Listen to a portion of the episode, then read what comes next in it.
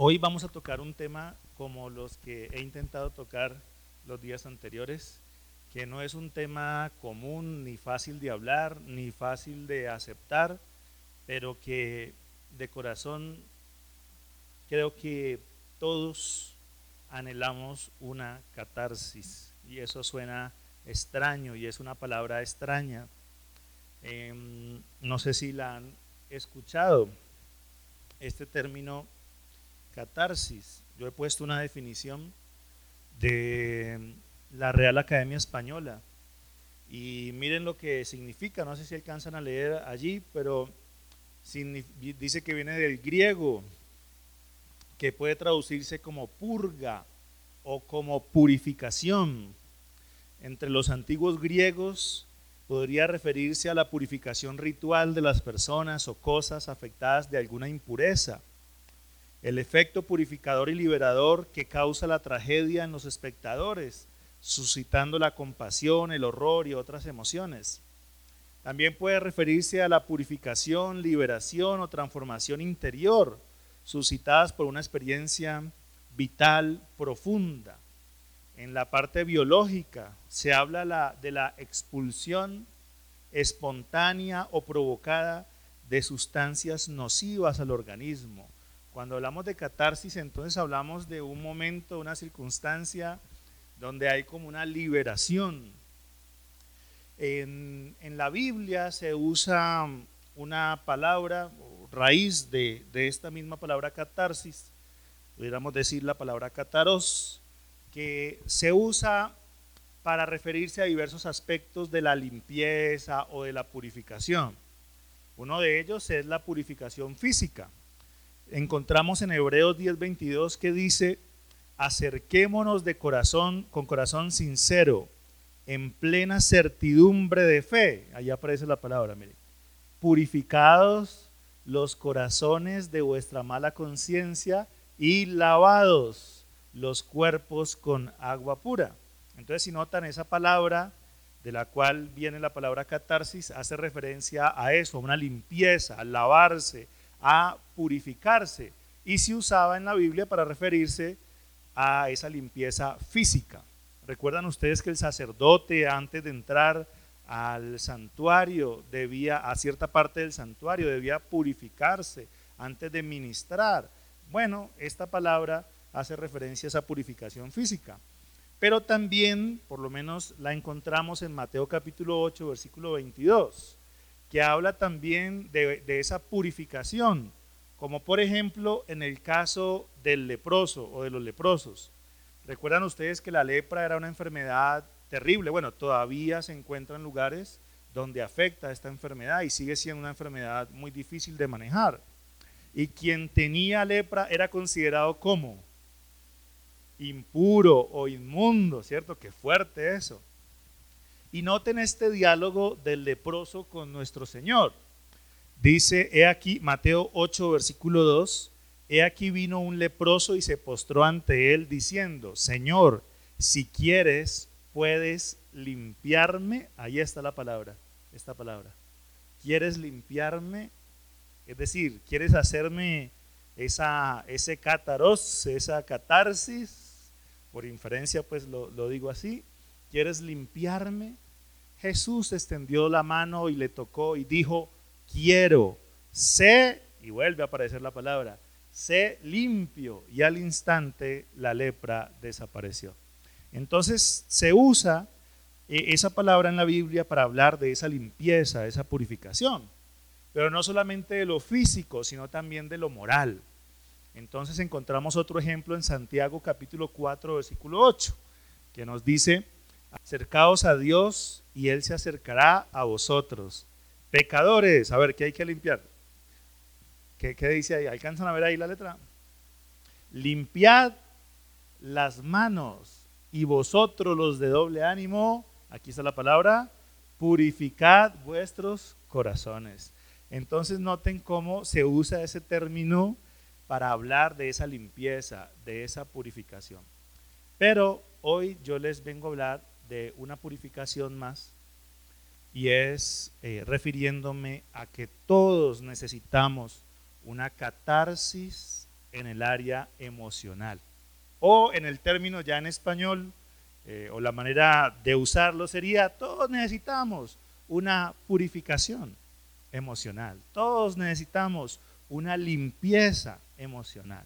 Eso es, hermanos, lo que quiero compartir con cada uno hoy. Y resumo diciendo lo, lo siguiente. Muchos de nosotros nos aventuramos, y lo digo así, no como algo malo, sino como algo bueno, nos aventuramos a conformar una familia. Algunos de quienes están aquí ya han conformado una familia, otros han, están en planes de conformar un hogar y nos aventuramos a formar esa familia. Pero no somos conscientes de lo que cada uno trae de sus hogares de origen, esos comportamientos, actitudes, formas de hacer las cosas, o de pronto que también se traen de relaciones anteriores, que tal vez no fueron las mejores, donde se sufrió, donde las cosas no resultaron bien por alguna razón. Y entonces ahora traemos esas cargas emocionales a la nueva familia que se conforma. Y entonces cuando nos aventuramos a tener y a conformar esta familia, no somos conscientes muchas veces de toda esa carga emocional que traemos de las relaciones anteriores, lo cual puede generar problemas muy delicados a esa familia que se conforma. Cuando digo relaciones anteriores, pueden ser relaciones de pareja o pueden ser las relaciones que tuve con mis padres en la infancia o la manera como me desarrollo en mi trabajo eh, y en todas las áreas de nuestra vida. Todo ese pasado influye en la relación de familia que tenemos actualmente. Por eso, la invitación de hoy es a que le demos una mirada a nuestro pasado y de esa manera podamos explicar algunos comportamientos en nuestra familia actual. Claro, eso no siempre se puede hacer de manera personal. A veces es necesario contar con el acompañamiento de un terapeuta o de un profesional para que te ayude a hacer ese rastreo. Sin embargo, creo que es una tarea que todos debemos realizar y que nos ayuda a explicar lo que ocurre en nuestra relación actual. Voy a colocarte un ejemplo. Uno de esos ejemplos fuertes, dolorosos, es cuando ha habido una relación donde se ha presentado infidelidad. Entonces se acabó esa relación porque uno de los dos fue infiel, sea en la etapa del noviazgo o en la etapa del matrimonio, y de pronto alguno de los dos fue infiel, eh, eh, luego se acabó esa relación, la persona entonces ahora establece una nueva relación. Pero como mi pareja me fue infiel, la anterior. Entonces ahora le cargo a mi nueva relación culpas y situaciones que no tienen nada que ver con mi relación actual, pero como ocurrió algo y tengo yo unos temores de lo que ocurrió, entonces limito a la persona con quien estoy compartiendo. Entonces, no, es que usted no puede salir sola y el corazón dice, porque quién sabe qué pueda pasar.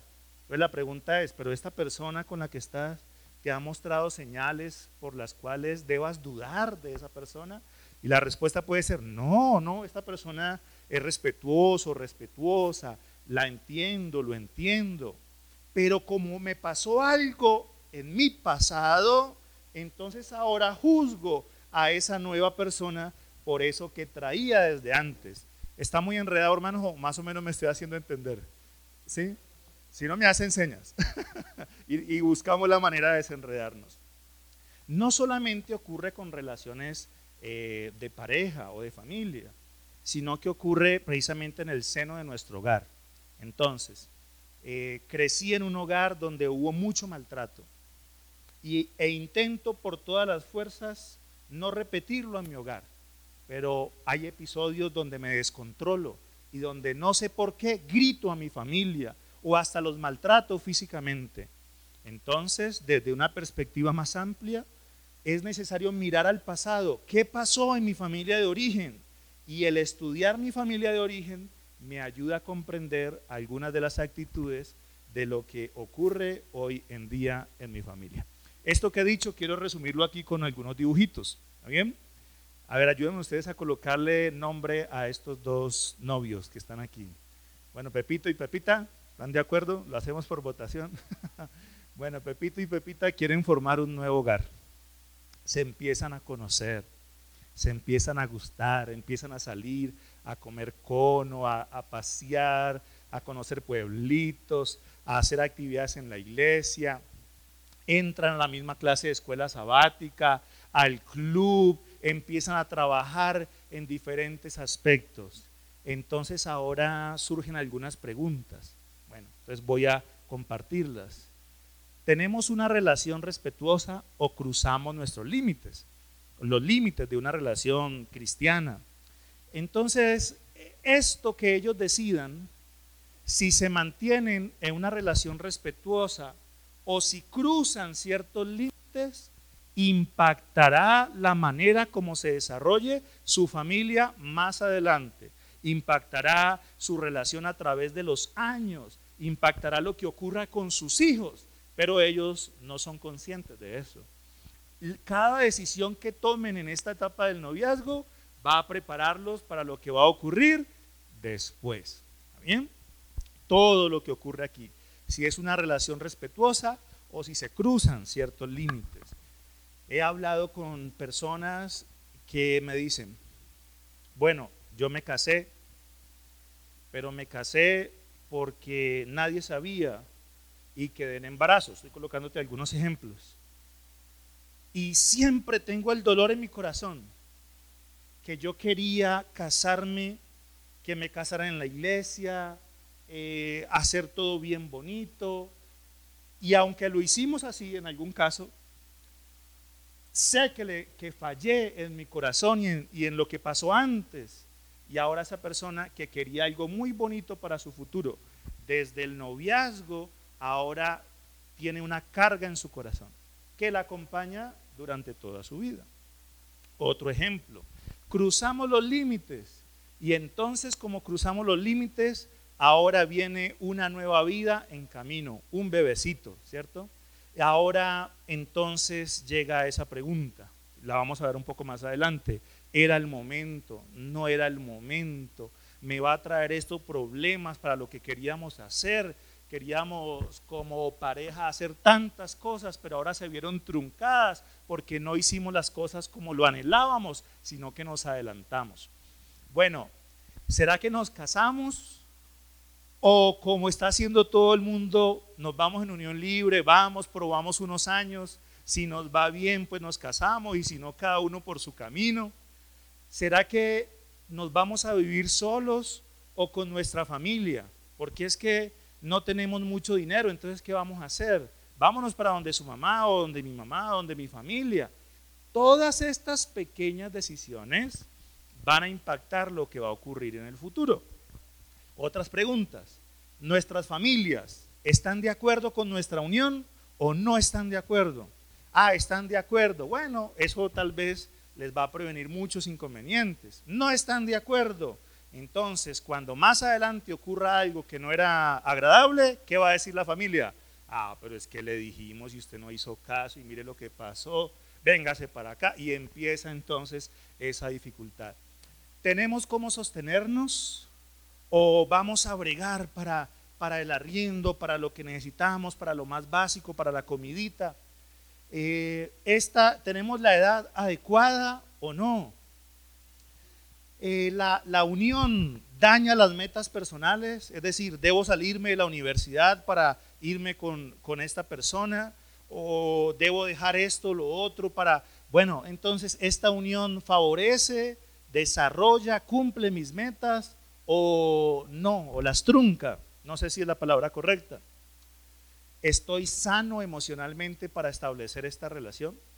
Todas estas preguntas, amigos, entonces la respuesta a estas preguntas o lo que ocurre en relación a estas preguntas va cargando eso que he llamado, le he puesto ese nombre para hoy, lo he llamado compendio o biblioteca o carga emocional. Entonces, la nueva familia que se forma desde el momento de salir, del momento del noviazgo, empieza a generar unas cargas emocionales o una biblioteca emocional con la cual se va a desarrollar durante, durante toda su vida. o durante todo su ciclo vital, diría mi esposa, ¿cierto? Bueno, coloquemos otro ejemplo, que es la llegada del bebé. Puse un hito, ¿no? Llegó el bebé. Entonces viene la pregunta, ¿cierto? ¿Era un hijo esperado? ¿Era el momento adecuado? Entonces, si no era esperado, eso empieza a generar un tema en los corazones de los padres y también de quién, a ver, ¿de quién? Del bebé. Él no sabe hablar todavía, está recién nacidito, no sabe caminar. Pero desde la barriguita, desde el vientre, ya va sintiendo él si era deseado o si fue un accidente, si era querido, si era esperado o simplemente llegó porque ocurrió. Claro, Dios tiene planes sobre nuestra vida, pero me estoy refiriendo a las decisiones que toma el ser humano. Desde ahí el bebé empieza a tener una carga emocional. Y eso mismo ocurre con los padres, con la pareja que se está formando o que se formó. Porque si era el momento, qué alegría. Si no era el momento que esperaban, pues les da alegría, pero puede venir mucho dolor también a su corazón. O si no les da alegría, entonces viene ahora el sentimiento, ¿por qué hicimos esto? O he escuchado ese término, me tiré la vida. Bueno, un niño nunca será algo para eh, sentir que se dañó la vida, pero podemos, por supuesto, en momentos difíciles llegar a tener ese sentimiento. Ocurre también la llegada del niño, contribuye a la unidad familiar, a la unidad de la pareja, o se ve el niño como una carga. Entonces algunas familias, algunas parejas he escuchado decir, todo estaba bien. ¿Hasta cuándo? A ver, ayúdenme. ¿Hasta cuándo? Ay, hasta cuando lo que nos comíamos en conos, ahora nos tocó para pañales, leche, citas al médico y empieza. Entonces ahí surge la pregunta, ¿esa llegada del niño eh, contribuyó o no a la unión familiar o se ve como una carga? Todas esas pequeñas circunstancias, a ver, van sumando, y voy a usar aquí esta herramienta que tengo acá, van sumando a esa bolsa emocional que cada uno de nosotros cargamos y que nuestras familias cargan. Entre más cosas vivimos y entre más decisiones adecuadas o inadecuadas tomamos, pues más grande se pone esa bolsa. Y esa bolsa empieza a pesar a los meses, o a los años o a las décadas en nuestra relación de familia. Entonces, esto nos ayuda a entender cómo familias que vivieron 30 años se aguantaron la juventud, se aguantaron la adultez, pero cuando ya están, lo voy a decir con mucho cariño, ¿cierto? Adultos mayores o viejitos, entonces ahí no, usted coja para un lado y yo cojo para el otro. Espere, pero ya aguantaron tanto. No, la bolsa está tan grande que ya que quieren deshacerse de esa bolsa emocional.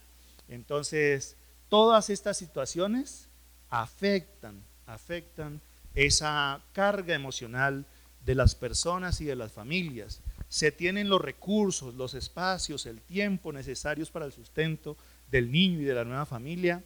La salud del niño nació sanito o de pronto nació con alguna dificultad. ¿Afecta o no afecta esa, esa relación? Tuve un buen ejemplo en mi familia que me permite ser un buen padre, una buena madre. Ustedes van a encontrar, encontramos en terapia de familia, personas que de pronto el papá abandonó su familia. En la siguiente generación ocurre lo mismo. Y en la siguiente generación ocurre algo similar. No es una ley, pero nos ayuda a comprender lo que ocurre en una familia, mirar un poco hacia el pasado. Y esta pregunta que la he hecho ya en dos ocasiones hoy, ¿estoy sano emocionalmente para la crianza? Bueno, todas estas preguntas y estas respuestas contribuyen en lo que será el desarrollo de nuestro hogar. Ah, pero entonces ahora no es un solo bebé, sino que ahora llegó otro hijo. Entonces hacemos la misma pregunta. ¿Este segundo hijito era esperado o se nos coló, como decimos, no? Falló el método, no miramos bien y llegó, era esperado, era querido, era el momento o lo esperábamos para más adelante. Eh, su llegada contribuye a nuestra unión o se convierte en una carga. Las mismas preguntas que hicimos ahorita. lo que ocurre con el segundo, con el tercer, con el cuarto hijo, va cargando ese compendio, esa biblioteca, esa bolsa emocional que cada uno de nosotros eh, tenemos. Ahora, entonces los chicos crecen. Aquí estamos avanzando. Ya no son bebés. Ahora ya son adolescentes o jóvenes. Y empiezan ellos a relacionarse. ¿A dónde van? A ver, ayúdenme aquí. Van a la escuela, ¿cierto? Y en la escuela se relacionan con otras personas. Algunas relaciones son saludables, otras no son tan buenas. A veces entonces ahora son maltratados en el colegio o en la universidad o en cualquier otro lugar. Ese maltrato, esas cosas buenas y malas que viven, pues también se suman a esa bolsa o a esa biblioteca emocional. También entonces las relaciones con sus amigos. Aprenden los muchachos cosas buenas y cosas malas de esas relaciones. Cuando vamos a la iglesia, en la iglesia aprendemos y tenemos experiencias muy bonitas, como podemos tener también experiencias muy negativas. Y esas experiencias se suman a esa, a esa bolsa emocional. Ahora, ¿qué decir de nuestra relación con los abuelitos? ¿no? ¿Cómo transforma a un niño su conexión con sus abuelos? ¿sí? Los abuelos entonces no son tan fuertes como los padres. ¿Han conocido ustedes esos padres que fueron duros con sus hijos, pero con los nietos es diferente? ¿no? Algunos de ustedes lo pudieron experimentar o lo viven. Al hijo lo castigaban con vara y con correa. A mi nieto, a mi nieta, no me la tocan. No, señor. Entonces uno como hijo dice, uy, a mí por qué no me trataban así, qué bueno hubiera sido vivir con mis abuelos. Eso suena muy bonito, pero en la práctica los abuelos también cargan el sistema emocional de la familia de una buena manera, pero también a veces con asuntos bastante negativos. Los padres a veces necesitan colocar límites sobre los hijos y a veces los abuelos borran esos límites. Entonces también cargan ese sistema emocional y comportamental de la familia. las personas se relacionan entonces con sus primos, tíos, eh, con las personas de la iglesia y demás. ¿Por qué les digo esto? Todas las relaciones tienen sus riesgos. Y yo quiero decirles esto con mucho cariño a todos los que estamos aquí. Eh, confíe en su familia, confíe en los miembros de la iglesia, confíe en el colegio, pero sobre sus hijos esté muy pendiente. Porque tenemos casos, hermanos, que en el colegio, en la familia o aún en la iglesia podemos encontrar asuntos de maltrato físico, pero también inclusive podemos encontrar abuso de corte sexual, donde los niños empiezan y ahora viven traumas muy fuertes. Estoy hablando de niños, pero pueden ser también adultos. Entonces yo les digo, confíen, pero esté pendiente. Hoy en día en casi todos los campamentos estamos tratando de que vayan los eh, que van a asistir, los acampantes, pero que asistan también sus familias. Eso tiene una razón. Hace años atrás no nos daba miedo meter en una carpa, teníamos carpas grandes, ¿cierto? No sé si ustedes recuerdan esas carpas de 8, 10, 12 personas y metíamos ahí un consejero con 10 niños. Hoy en día, por las circunstancias que estamos viviendo en el mundo, eso llega a ser peligroso. Entonces, ¿a qué estamos eh, motivando? Vaya con sus hijos a campamento. Eso para el director es un lío, ¿sí? Porque cuando los muchachos están solos, ellos se portan bien. Pero cuando están los papás, oiga hermano, eso es un lío. Pero en este mundo actual eh, estamos cada vez invitando, cada vez invitando más a que vayan las familias como familias a los campamentos para protegerlos. Pero esto es uno de tantos ejemplos que podemos colocar. ¿Por qué? Porque cada situación que ocurre en esto que estamos viendo, en la iglesia, en el colegio, en casa con la familia, cada situación puede generarnos experiencias agradables, como cuáles.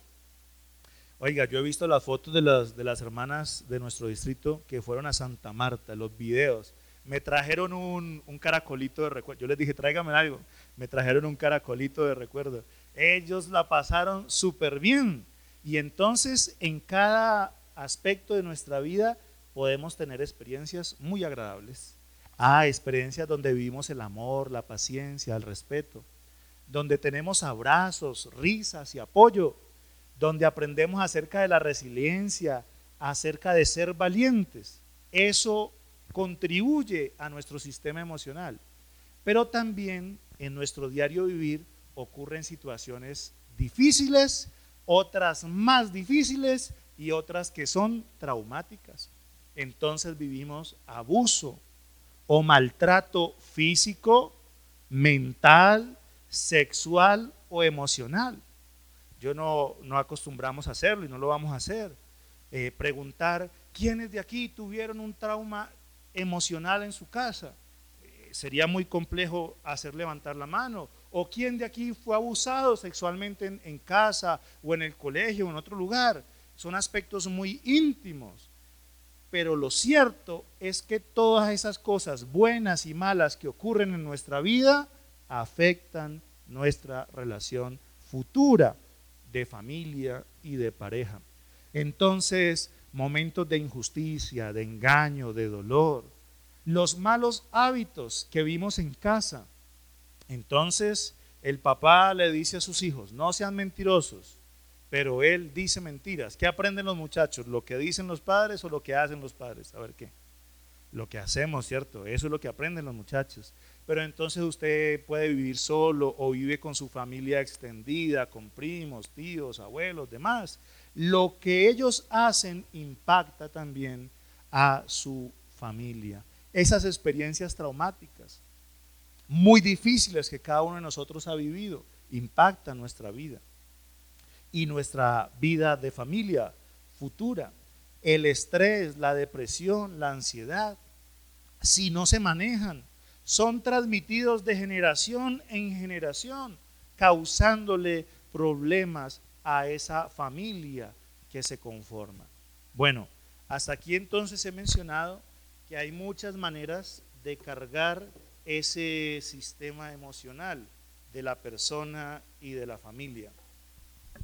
Entonces ahora vamos a ahondar un poquito más porque les he hablado de una pareja de novios, o que luego se hacen esposos, que luego tienen un hijo, ese hijo crece y se relaciona.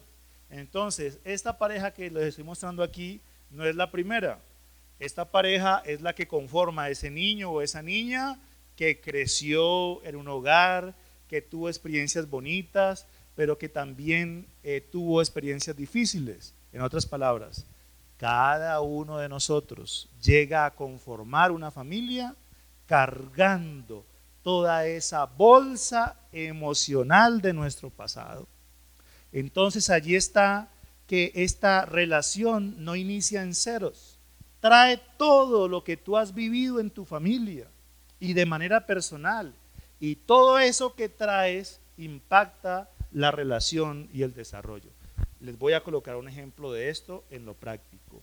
Una pareja que se divorció por cualquier razón organiza una nueva pareja con el objetivo de no repetir los errores que tuvo en su relación anterior. Pero lo que nos muestra la experiencia es que si no hace un trabajo fuerte sobre su vida, repetirá aspectos muy similares a los que tuvo en su relación anterior que la llevó el fracaso. Y entre más relaciones tiene esta persona, más relaciones de pareja, mayor es el riesgo de repetir esos errores y que se aumenten esos errores en sus futuras relaciones. Entonces, tú ya estás casado, no sé cuántos, bueno, algunos sí reconozco como casados o que están en planes de casarse, de tener una relación especial, pero a veces surgen estas preguntas cuando hablas con tu esposo, con tu esposa o con tus hijos o con tus padres o con tu hermana, tu hermano, con quien tú ibas. Y surge la pregunta, oye, pero ¿por qué es así? No lo entiendo, no le entiendo esos comportamientos. Lo estoy tratando bien y entonces ahora no me trata bien. Eh, hago esto y no me responde como yo quiero. ¿Por qué es así? No entiendo. Ah, hoy estamos abriendo a los ojos de que puede ser que en su pasado algo de lo que haya vivido en sus emociones, esté impactando lo que vive hoy y ni esa persona sepa eso que está ocurriendo. Pero ¿por qué reacciono yo así? No me entiendo. Cuando me frustro o cuando tengo problemas, no sé por qué reacciono así. Ah, bueno, sería interesante darle una mirada a tu pasado para ver si hay alguna explicación para ese problema. Eh, miren esta otra escena. Quiero cambiar, pero no sé por qué es tan difícil. Quiero dejar de ser mentiroso o quiero dejar un vicio como el licor. Quiero ser más amable. Yo, amor, he tenido ahí un asunto y yo me he dicho a mí mismo, quiero sonreír más, pero como que no, yo soy seriecito y mantengo así con la carita eh, seria, pero quiero sonreír más. Déjame decirte que cuando le di una mirada a mi pasado, entendí varias cosas de por qué no soy tan sonriente. ¿Ves? Em, no logro entenderlo. ¿Por qué no es como yo soy?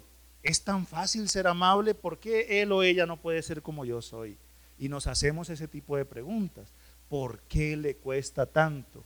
Bueno, déjame repetir nuevamente esto es posible que en nuestro pasado, en esa bolsa, en esa biblioteca emocional, encontremos razón para explicar, no para justificar, pero sí para explicar por qué somos como somos. ¿Has ido al médico? Yo ya tengo maestría en ir al médico, en hospitalizaciones, en que me hagan exámenes. ¿Has ido al médico? A ver, ¿quién ha ido al médico aquí alguna vez? Levante la mano los que han ido al médico. Eso, han ido ustedes al médico. Entonces usted llega con un dolor, cualquiera que sea. El médico le va a hacer algunas preguntas como esta. ¿Qué enfermedades ha tenido su familia? ¿Le han, hecho esta pregunta cuando usted va al médico? ¿Qué enfermedades ha tenido su familia? ¿Alguien más ha tenido una enfermedad similar a lo que usted siente? ¿Ha habido casos de hipertensión, diabetes, cáncer? ¿Qué más puse aquí? Problemas del corazón, problemas circulatorios. ¿Sí les han hecho esas preguntas en el médico? Y usted dice, pero ¿por qué me preguntan eso si yo lo que tengo es un dolor aquí? ¿Qué le importa al doctor que tuvo mi mamá, que tuvo mi papá, que tuvieron mis abuelos? Ah, porque es que el médico sabe que hay circunstancias que puede vivir la persona hoy que tienen origen o que se pueden entender o explicar dándole una mirada al pasado. Por eso en terapia de familia usamos una herramienta que busca mirar la historia familiar, la historia familiar. Si ustedes me permiten, me gustaría compartirles un poco de mi intimidad. Entonces les voy a mostrar. Aquí estoy yo. A ver si lo logro. Aquí estoy yo. ¿Notan que dice John Jairo? Aquí en este cuadrito. A lo subrayo. Aquí estoy yo. bien? Acá nos vamos a encontrar al frente que está mi esposa. Acá aparece Jessica Paola. Esto lo hice hace unos dos o tres años. Mi esposa tiene una historia. Amor, voy a compartir solo un pedacito porque esto hace parte de tu vida privada. Entonces mi esposa es hija. ¿Cómo llama el papá de mi esposa? A ver, ustedes alcanzan a leer los que están cerca. Se llama Tiberio y la mamá se llama Amanda. ¿Ves? Mi esposa es, aquí están en orden de nacimiento, ¿es la mayor o la menor? A ver, ¿qué identifican ustedes?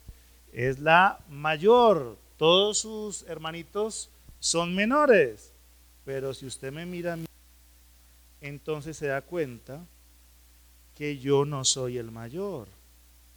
¿Qué me dice yo? Ya me perdí. Ah, acá estoy, míreme. Tengo una hermanita. Y entonces aquí está mi hermana Carolina, que ella es la mayor. Ese pequeño detalle, por colocarles el ejemplo de todo lo que se puede mirar en la historia familiar, solo el entender que mi esposa es la mayor de su casa y que yo soy el menorcito, ¿qué les dice a ustedes? A ver, ¿qué les dice eso? Ah, que ella de pronto tiene eh, cierto voz de mando, porque es que con ese poco hermanito, cierto 4 o 5, le tocaba poner la seriedad en casa. Entonces, pero ¿qué pasa cuando ella me habla muy duro a mí? ¿Cómo me siento yo que soy el menor de mi casa? ¿Cómo me siento? Uy, no, pero no me vaya a pegar, no me hable tan duro, porque es que yo estoy acostumbrado que mis abuelitos me consentían, que todo en casa para Johncito, ¿cierto?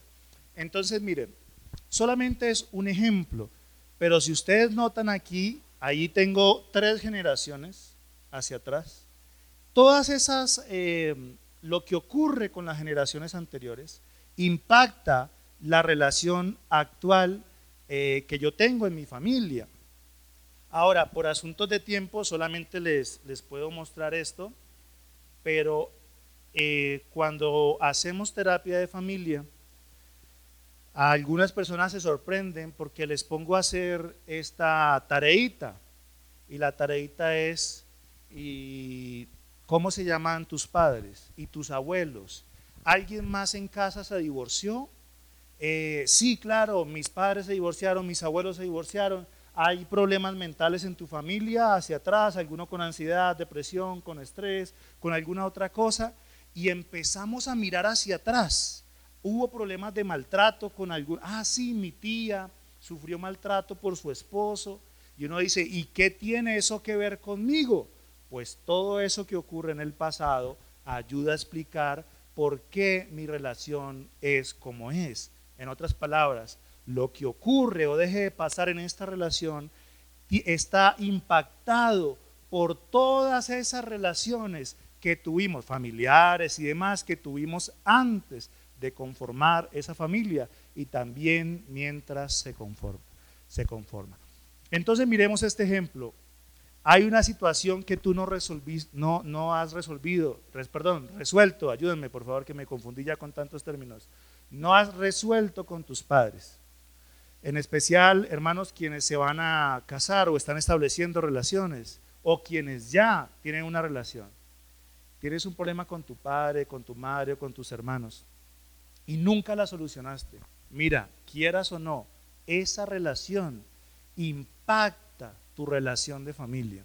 Ah, pero no fue con tus padres, sino con tu pareja anterior. Tuviste problemas con tu pareja anterior, con alguien con quien salías. Mira, hay asuntos que si tú no resuelves, que si no limpias de tu vida, mañana mi esposa les va a hablar acerca del perdón. Así que no se pierdan el tema de mañana. Hay situaciones que si tú no resuelves con esa relación anterior que tuviste, eso va a impactar esa familia, que estás conformando, y no solamente a ustedes, sino a su descendencia. Entonces tienes una situación que no resolviste de manera emocional con tus hermanos, con tus familiares, con tus amigos. Eso va a impactar esa relación nueva de familia. Y coloquemos un caso más personal. ¿Hay alguna situación contigo mismo que no resolviste en un momento? El no resolver esa situación va a traer un impacto sobre la familia que conformas. Por eso, tanto mi esposa como yo cuando hacemos terapia de familia, generalmente ella atiende y yo atiendo por aparte, en algunos casos nos unimos, pero siempre le decimos a las personas, eh, nos toca trabajar no solo con toda la familia, sino con cada uno. ¿sí? O pasa que nos dicen, nos traen un niño, no, atiéndame a mi niño que tiene muchos problemas. Y entonces le decimos, venga que necesitamos hablar con usted y con su esposo. ¿Y con quién más viven? Con la abuelita. Necesitamos hablar con la abuelita. No, pero es que el problema es quién. El problema es él. Y nosotros decimos, no, espere, necesitamos mirar un poco más allá, porque hay situaciones de nuestro pasado y de esa carga emocional que pueden explicar lo que ocurre hoy. Por eso, hermanos, quiero dejarlos con estas, con estas reflexiones. Primero, a veces es necesario mirar al pasado para tener un futuro más claro. Cuidado, mis hermanos, con establecer nuevas relaciones cuando su corazón ni siquiera se ha sanado de una relación anterior. Eso puede causar muchos problemas en su relación futura. Abrir heridas a veces es doloroso pero es necesario porque tampoco lo puede hacer cualquiera. ¿No les ha pasado de pronto que una herida se les infecta y por más que uno se haga el loco, ahí va creciendo esa herida que por fuera se ve sana, pero por dentro está infectada? Pues es necesario abrir, eso es dolorosísimo. Hablar de las experiencias del pasado es doloroso. Que alguien te cuente, en nuestro caso como terapeutas, eh, pastor o hermana Jessica, mire, yo cuando niño sufrí un abuso, eso es dolorosísimo. o sufrí este asunto de maltrato, tal cosa en mi hogar, sufrí esto otro, eso es doloroso abrirlo, pero para sanar de, de, eh, de manera profunda una herida, a veces toca abrirla, limpiarla. A ver, ¿qué término aprendimos hoy? Ese término de catarsis. A veces hay que abrir la herida, purificarla, darle tiempo, ponerle antibiótico para que ahí sí sane y me deje vivir en paz de ahí en adelante. Cuando una herida no sana, todo el tiempo nos va a generar muchos problemas. Por eso a veces hay que detenerse, mirar hacia el pasado, resolver aquellos aspectos de nuestro, de nuestro pasado para poder tener un presente y un futuro como familias muy especial. Hay heridas del pasado que es necesario revisar. Nosotros como terapeutas siempre vamos hasta donde la persona permite. No podemos nosotros violentar, tampoco ir más allá de donde la persona quiere ir. Pero a veces simplemente le decimos a una familia o a una persona, de esto debemos hablar. Tal vez no ahorita, pero cuando sientas que puedes hablar de esto, es necesario. Algunos no vuelven a terapia, no vuelvo por allá, ¿cierto? Otros continúan ese proceso que a veces, como dije acá, es doloroso, pero necesario para sanar. Entonces hay heridas que es necesario revisar, limpiar, sanar para poder vivir bien el presente y el futuro. Hay heridas que parecen sanas, que pero que por dentro no están bien. Pueden pasar años, yo quiero decirte esto, años, y si no sanas eso que pasó en antes, lo que ocurrió en tu pasado, te va a estar generando problemas. Yo no sé si alguna vez ustedes se han enterrado una espinita o en la mano o en el pie. Y usted dice, ah, eso es chiquitico. Y usted sigue caminando. ¿Qué pasa con ese pie? Ah, empieza usted a caminar cojo y le duele y le duele. ¿Hasta cuándo lo deja en paz eso? ¿Hasta cuándo? Hasta cuando usted se sienta con cuidado, si usted puede, o si no llama a alguien y dice, ayúdeme que no soy capaz de sacarme esta espina. Y se saca la espinita, se cura y entonces ahora usted empieza a caminar. Le va a doler, pero entonces empieza usted a tener un camino más fácil. Entonces, algunas orientaciones finales, hermanos, eso es una invitación muy personal. Es bueno que hagas una lista de las personas con las que debes solucionar algo. La mente es buena para engañarnos, pero hay situaciones que debemos solucionar. Haz una lista de esas personas con las que debes hablar algo algo tienes que hablar con esa persona. Haz una lista de aspectos de tu vida que te gustaría resolver. Yo no tuve tiempo para mostrarle mi genograma eh, más ampliado o la capa de las relaciones. Hay cosas que yo sé que en mi vida todavía me faltan por resolver.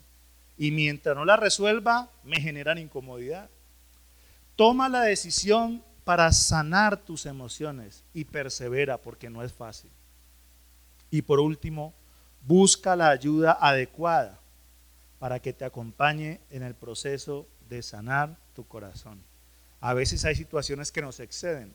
Es ahí donde buscar la ayuda de un consejero o de alguien que pueda brindarte una orientación calificada, pues va a ser muy valioso. Cuando Jesús vio acostado a este hombre que llevaba 40 años enfermo, recuerda que lo mencionamos hace unos días atrás, supo que llevaba ya mucho tiempo así y le dijo, quiere ser sano? ¿Quería esta persona que estaba sin movilidad ser sano? ¿Sí o no, hermanos? Iba al estanque de Bethesda todos los días a ver si alguien se conmovía y lo metía en las aguas cuando se moviera. Y llega el Señor y le pregunta, ¿quieres ser sano? Cada vez que yo leo esa pregunta me da como un mal genio interno, en que ¿por qué si llevaba 40 años el Señor simplemente no le dice, sé limpio, sino que le pregunta, ¿quieres ser sano? Y entonces él responde con otras cosas diciendo, no tengo quien me meta en el estanque. Y entonces el Señor le dice, levántate, toma tu camilla y anda. Y al instante fue sanado. Nadie más puede tomar la decisión de ser sano en el corazón, sino cada uno de nosotros. Estimados hermanos, de corazón Espero que este tema te haya generado algunas inquietudes, que puedas con la ayuda de Dios pensar en qué situaciones debes resolver para que tu familia pueda crecer, ser esa familia que tanto anhelas. Oro en el Señor para que el Señor te bendiga, te guarde y cada día nos ayude a crecer en la fe y en amor para con nuestros seres queridos.